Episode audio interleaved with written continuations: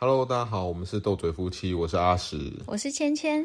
耶，yeah, 我们今天要来谈什么题目呢？要来聊一个就有关小朋友吃饭的事情。我们这么早就要谈小孩子教养、吃饭等等这种生活上。我觉得这个很值得聊啊，因为大家每次看到就是朋友约我们跟就是一起吃饭啊，看到我们家小孩吃饭都会问说：“哎，你们家小孩为什么吃的那么好？” 我都不知道应该要回答说：“嗯，因为他们就就是饿太久还是什么的。”对，我们就只有出门的时候才让我们吃饭，平常在家里都饿死他们。最好是这样，就是我后来才发现，原来小孩吃饭对妈妈或爸爸们来说是一个很苦恼的问题。耶，我们家好像没有这种烦恼，对不对？对，可是我我们有什么好聊的？没有，我们就是想来提一下说，说就是因为别人也会问我们嘛，问我们说，诶，为什么你们家小孩可以这个样子？我们今天就只是单纯来分享说，对，我们是怎么做的，而且就是我觉得。要先消毒，没有任何的科学根据。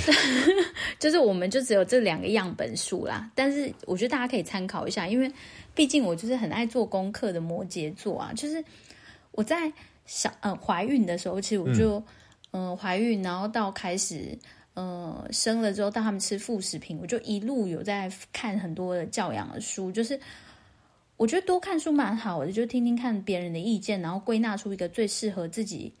呃，生活模式 tempo，然后跟最适合自己小孩的方法，因为我觉得这样你很不错啊。人家说第一个要照书养，你就没有啊？你就是归纳之后找出自己最好的，但还是照书啊，就是基本基本的七十分照书，然后剩下三十分自己弹性发挥。哦，不是剩下三十分就偷懒，不想照书的时候就算了，随便养，没有。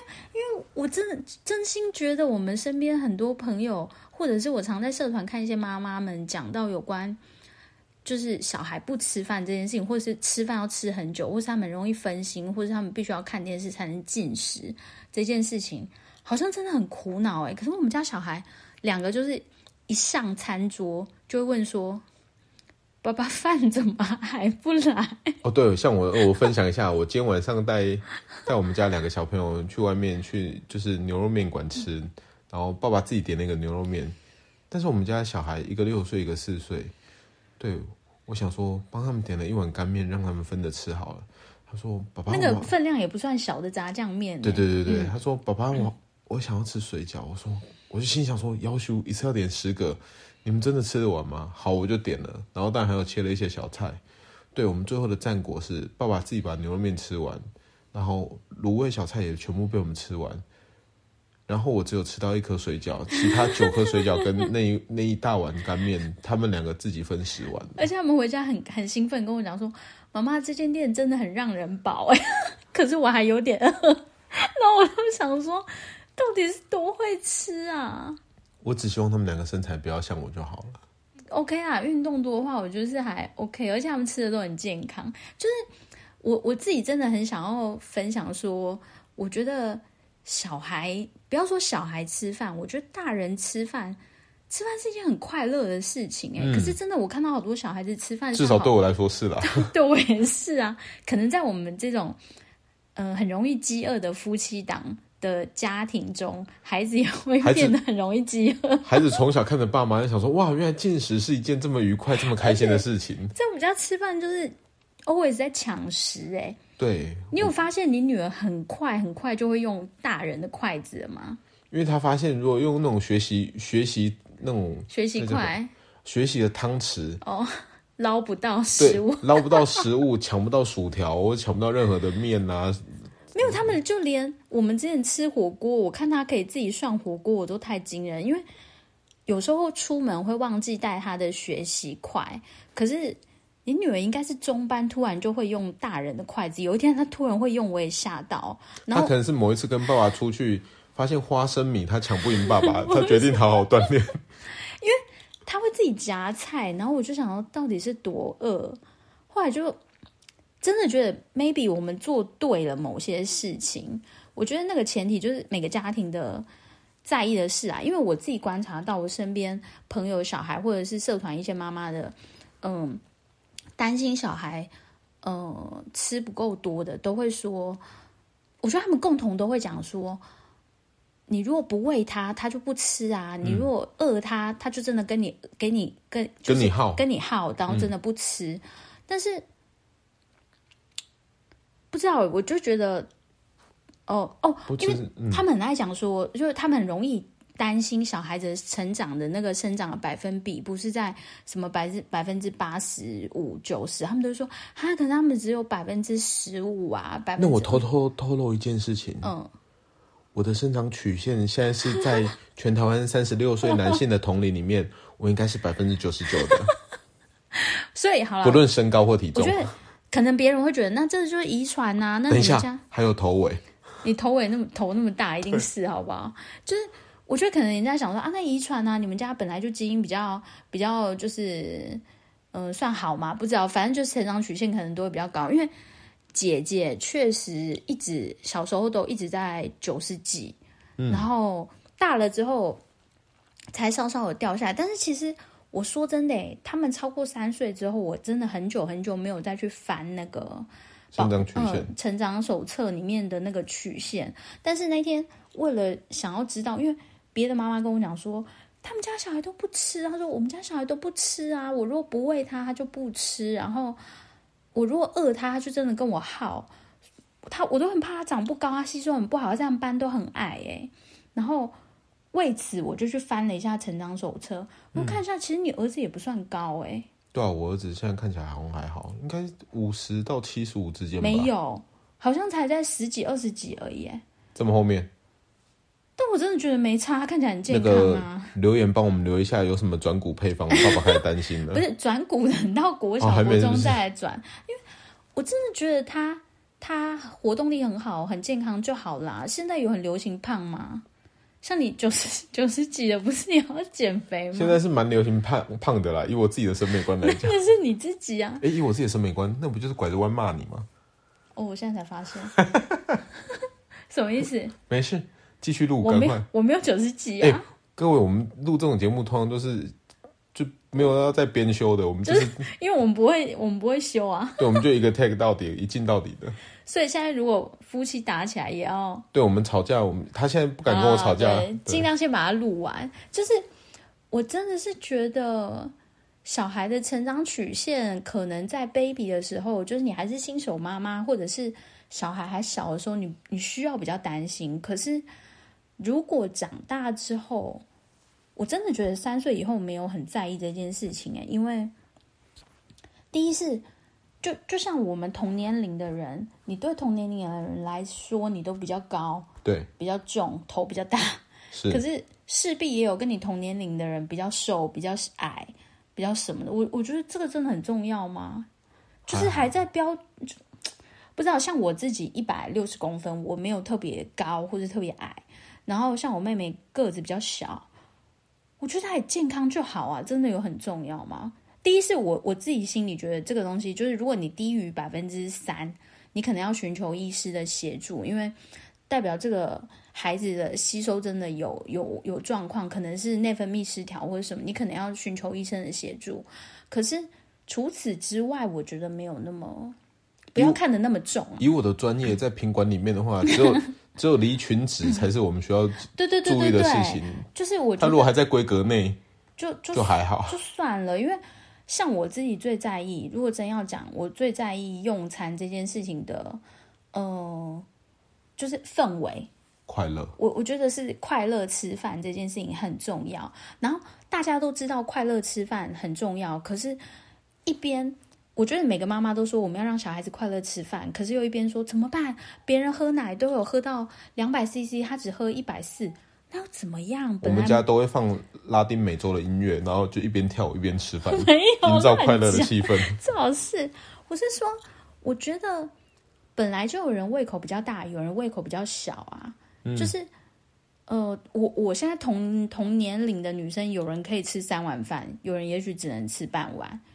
那那这个本来就是正常的事情，没有那么严重。因为我觉得还有一个就是，很多妈妈你说照书养这件事情，刚刚我们讲照书养，就很多妈妈会看说，呃，建议现在小孩几岁应该呃几个月啊，应该喝多少奶，然后几岁应该要吃多少几百克的分量。我从来没有称那个哎、欸。这种，我我觉得如果要讨论这种事情的话，就跟你长大的时候，人家就会在开始在 PTT 或者其他论坛，就是或 D 卡就讨论说，哎、欸，现在我三十，作为一个三十岁还没有结婚的上班族男性，我年收要多少才、oh. 才才 OK？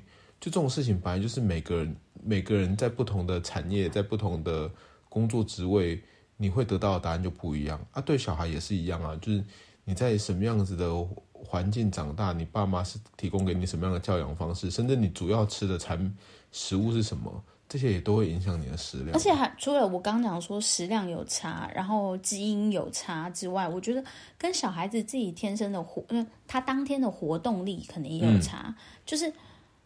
小孩有时候真的像我们家两个小孩，可能一直在狂奔狂跑，所以吃饭他们都 always 很饿的样子。那还有一个就是，我们其实是不太提供零食给小孩。如果提供零食，像我女儿他们已经非常知道，像今天呃放学回来，她拿着她去翻出两两两个那个小米米香嘛，香米卷那种东西，嗯、然后。那个其实小小的嘛，就是有点像短短的蛋卷这样子而已。然后她就问我说：“可以吃吗？”我就想说：“哎，好啊，就是不然等到你你下班回来还有一段时间。”就他正要剪开的时候，你车子刚好停下来，然后他就看着我说：“妈妈，这样还能吃吗？”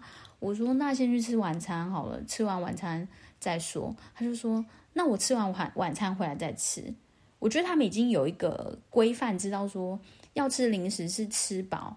你可能吃点小甜点，像我们吃西餐，我们吃完饭之后吃个甜点嘛，我觉得无伤大雅。就是你不要说什么一整包洋芋片起来嗑，我觉得小小的香米卷应该没有问题。他们也很快乐啊，就他们吃这个东西，并不需要吃很多，就是那些零食、饼干类的东西，我觉得并不需要吃很多。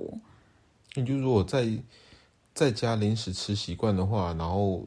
这样当然会对于正餐的吸收会造成很大的影响。对啊，可是就我我之前也听过妈妈，有些妈妈也很很怎么讲？苦恼吗？对，很苦恼，因为他们觉得小孩子哦，像 baby 的时候他都不吃，就是副食品他都不吃，或者吃很少，然后就觉得那他会不会营养不足、吸收不良，所以就提供给他很多的果汁。嗯，其实果汁的糖分对孩子，就算它是再天然的果汁，或者直接你用水果榨的，那个糖分对孩子来讲也也很高。总会糖嗨，我觉得会，但是不知道，就是妈妈们就是觉得说啊，他可能既然这个没有吃饱，有喝就好了，对对对对，有热量吸收就好，而且还好他有，他可能会想说还好他有喝，所以他还是正常的在长大。事实上，我觉得他即使是不喝，可能都都也也会正常的长大。对啊，我觉得就是，我觉得偶尔还是要考量一下是如何在。家长怎么样去养成小朋友生活上的，要该说纪律吗？可能没有那么严重，但就是用规则来讲好了，就把规则设定好，说，哎、欸，就是要吃零食可以，那一定是正餐之后。因为像我，我认我认为教养这件事情，我是非常推崇有限度的自由。就是如果他十八岁以内，既然我们定定十八岁是成年，我认为十八岁以内，当他还是孩子的这个阶段。其实他应该要有自由，但是不是放任，就是说，OK，我现在随便你，你说自由，那我让你去马路上跑嘛？不是、啊，我的火力可以豺狼棒会。对啊，所以我觉得有限度的自由是让孩子知道那个底线在哪里，然后他既然知道底线了，他就不会时时刻刻去刺探你，或是去测试说，哎，我今天能不能，呃，过分一点，我爸会不会生气，或者我妈会不会俩公？就我觉得有限度的自由，让孩子很清楚的知道规范在哪里。像我们家是，呃，接近吃饭的时间，尽量就是不吃零食嘛。然后上餐桌之后，通常就是吃完才下来。我觉得没有没有给你在那跑来跑去，嗯、没有在那给你看什么，就是 YouTube 的。对啊，就是我觉得这个很难做到，但是这个能。呃，实际在我们家是有执行，而且执行到现在，姐姐已经六岁了，是呃非常完整的执行到六岁。我觉得是因为我们两个有共识啊。对，就是我，我女儿都看 Netflix，不是乱讲，就是我觉得有些因为妈妈很坚持这样，可是可能跟先生的沟通不够多，或者是先生妈妈不在家的时候，妈妈不在家的时候，先那个老公就说。好不要告诉妈妈哦，爸爸今天带你们去吃麦当劳。麦当劳可以吃啊，但是久久吃一次没有。我觉得很多是先生不配合，或者是先生觉得没有那么严重，那或是希望走一条比较轻松的路线。可是那个轻松的路，将来都会有更多的麻烦呢、啊。我们好像开始要讲，就是又要夫妻要吵架，没有没有，开始要就讲人生的大道理了。没有，我就是说，我觉得吃饭这件事情是，呃，你见微知著。应该就是，我觉得就是让孩子有个规律性。嗯、那这个规律性，这个秩序感，会让他有安全感。因为他像我们，不管在家里吃饭，或者在外面吃饭，他们就很知道啊，吃完饭才能做什么事情，或是等餐。像我们出去外食，我就会带一些有的没的，就是嗯、呃，画画的啊，或是嗯、呃，之前有那个布可以画画的嘛，嗯、包包可以画画的啊，或者是小小的积木，或者小小的拼图，或者是水画。就是画画本那种东西，我觉得在等餐的这段时间，也不要让他们在餐厅跑，所以你找事情给他做嘛。对，那好好吃饭之后，吃完他们就是知道吃完才能下去玩。那我觉得还有一个我很想要跟大家，就是妈妈们讲的，就是有时候也不要把自己逼死了，因为对了，我们其实还是有留留有一点模糊的空间。对，因为我觉得有些妈妈会很。其实是给自己很大的压力，说小孩一定要吃到嗯一碗饭，满满的一碗饭。但是你我都会有今天没什么食欲的时候，或是今天想大吃的时候。你是有啦，我是没有。你没有想少吃的？对，我没有食量低迷的时候，就是没有。我觉得你讲的这件事情很好，就是很多时候小孩其实不太不太懂得去表达他身体的状况。对，如果你要要求他今天吃一碗饭。靠腰，如果他今天胃胀气呢？他吃，啊、他说不定根本说不出来，他就觉得我不舒服，然后就他不想吃，然后你那边硬逼他吃，然后然后一顿饭可能吃两个小时，其实大家都很累。对啊，他也觉得很痛苦啊，这个痛苦他以后老了再来承受就好了，以后再用鼻胃管灌食就可以了。不要讲那么严重，就是我觉得吃饭这件事情，刚回到我们刚刚一开始讲说，吃饭是要开心的嘛，嗯、所以嗯。呃我反倒想有一个小小的 tips 可以教，就是也不是说教大家，就是分享给大家是，嗯、呃，我觉得让孩子吃饭有成就感是一件蛮重要的事，所以我饭其实一般我都不会帮孩子盛很大碗。哦，这真的，对吧？嗯、我觉得这个很有用，因为你 maybe 像我女儿现在饭吃的很少，她菜吃的很多，那我接受嘛，但是我就是告诉她说，你饭还是要适量的吃。那我们家弟弟是饭吃非常的多，那不管这个饭桶，对啊，是饭桶。饭国的，不管姐姐还是弟弟，我一开始的饭就是像我我之前那个小朋友的碗，我甚至就盛大概可能比半碗还要更少一点，三分之一碗我也无妨，反正我希望他们多吃菜啊，然后多吃就是肉啊、蛋啊、鱼啊这些配菜类的，那他很快就吃完了。他很快吃完，他就会很有成就感。他就说他还要吃，连我儿子都会说：“我今天吃三碗。”其实他可能三碗加起来的白饭分量大概等于那个碗的一碗而已。嗯，可是他就觉得他他很棒，他很会吃饭，然后自己有成就感之后，这件事情的我们刚刚讲的快乐，我觉得那个快乐不是说我们放什么音乐，或是大家边跳舞边吃饭，而是他自己呃在吃饭过程中得到成就感，就对他来说快乐。对他来说，那可能也是一个任务，而他对对对对，他把这件事情给完成了，而且他可能不止完成一次，他在同一个时间段里面，他可以完成两次，可以完成三次，而且这个事情是爸妈会称许他说：“哎，这样不错哦。”或是他自己会觉得很满很满意，说：“哇，我完成了。”因为我觉得这个让孩子，嗯、呃。自己有感比我们称赞他更重要啦。嗯、对啊，就他每次吃完，他都会觉得哦，我很棒。那啊，我收回，对不起，小孩不是为了父母而活的。对啦，我觉得他们自己如果会肯定自己，那个蛮重要。然后还有一个就是，嗯，哎，我刚刚讲什么？我突然忘记了。没关系，那我就帮你填空白。不然你如果继续不讲话的话，我们这样也是很尴尬。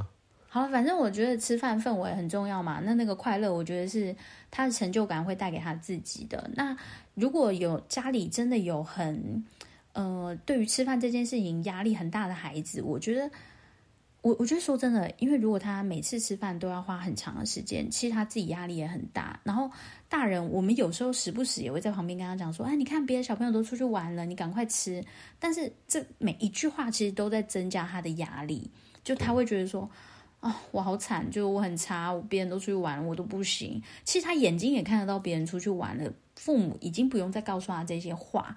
但是我觉得父母亲可以做的，反倒是说。你把所有东西都减量，就是让他自己获得这个自己吃完的成就感。因为像我有哦，我刚想到我要讲的那个重点，就是虽然我这样讲，我并不会让孩子吃的很少，不是说他不吃就算了。嗯、有时候我当然知道，小孩看到像我们去亲子餐厅，他们看到嗯、呃、小朋友在玩，他就说：“妈妈，我吃饱了。”他可能吃一点点，他就说：“我吃饱了。”他要去玩，他就急着要去玩嘛。嗯、那我的做法就是，我大概知道他能吃到什么程度，因为小孩其实吃到不饿，他就觉得他饱了，嗯、他不会像我们一样吃到七分八分饱这样子。那我就会跟他讲说，我看一下他吃的状况跟实际我认知他过往吃的状况，我就会跟他说：“OK，你再吃三口大口的就可以去玩，嗯、或是你再吃五口大口的啊，maybe 他那个五口大口就是把他整碗都吃完了。对”对我就是。还是会让他吃到一个我觉得 OK 的量。那我补充一个，那我觉得还有一个是，我觉得我们两夫妻至少都还蛮坚持，就是对于承诺这件事情，就是如果这样，我刚才你讲的说，如果我们把这件事情说完了，然后他也的确做到了，或是如果假设他真的不不愿意说，那再多吃三口的话，我们就会问一个说。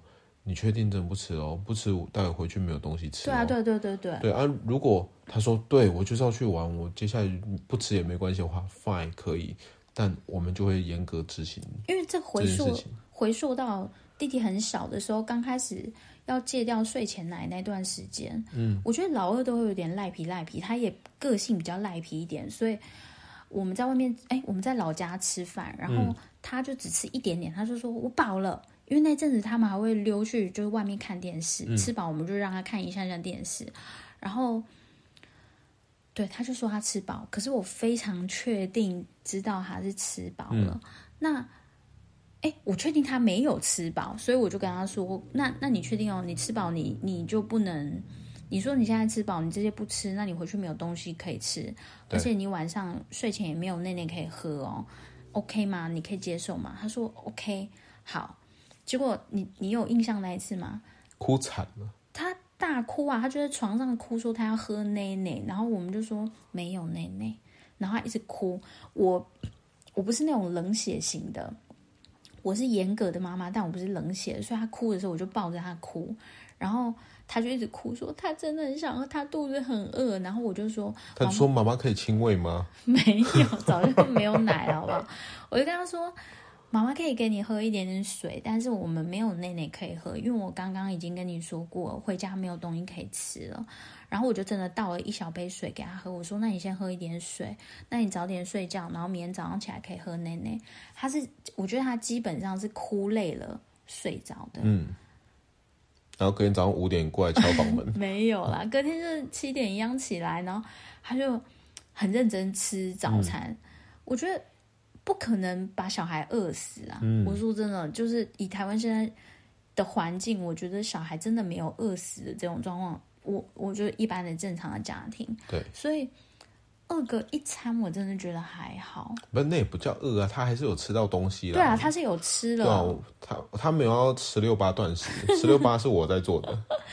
对啊，所以我觉得你承诺孩子，然后告诉他，你你让他非常确定知道你的底线在哪，就是我说了，我就真的做到。我说不给你吃，就不给你吃。那你知道，你接受，我觉得这很像蒙特梭利的教学的方式啊。那真的你自己接受我们这样子的，嗯，怎么讲？你自己决定要承担的，那你就自己承担。对。那当然，我们自己大人的把关是说。他几岁？他能够承担多少？你要帮助他拿捏那个分寸，我觉得是这样子。所以吃饭这件事情，就是真的在总结几个。一个是我很，我觉得，呃，如果要 ranking 最重要的，我觉得就是那个氛围。就吃饭是一件很快乐的事情，嗯、我觉得应该全家人都感受到开心。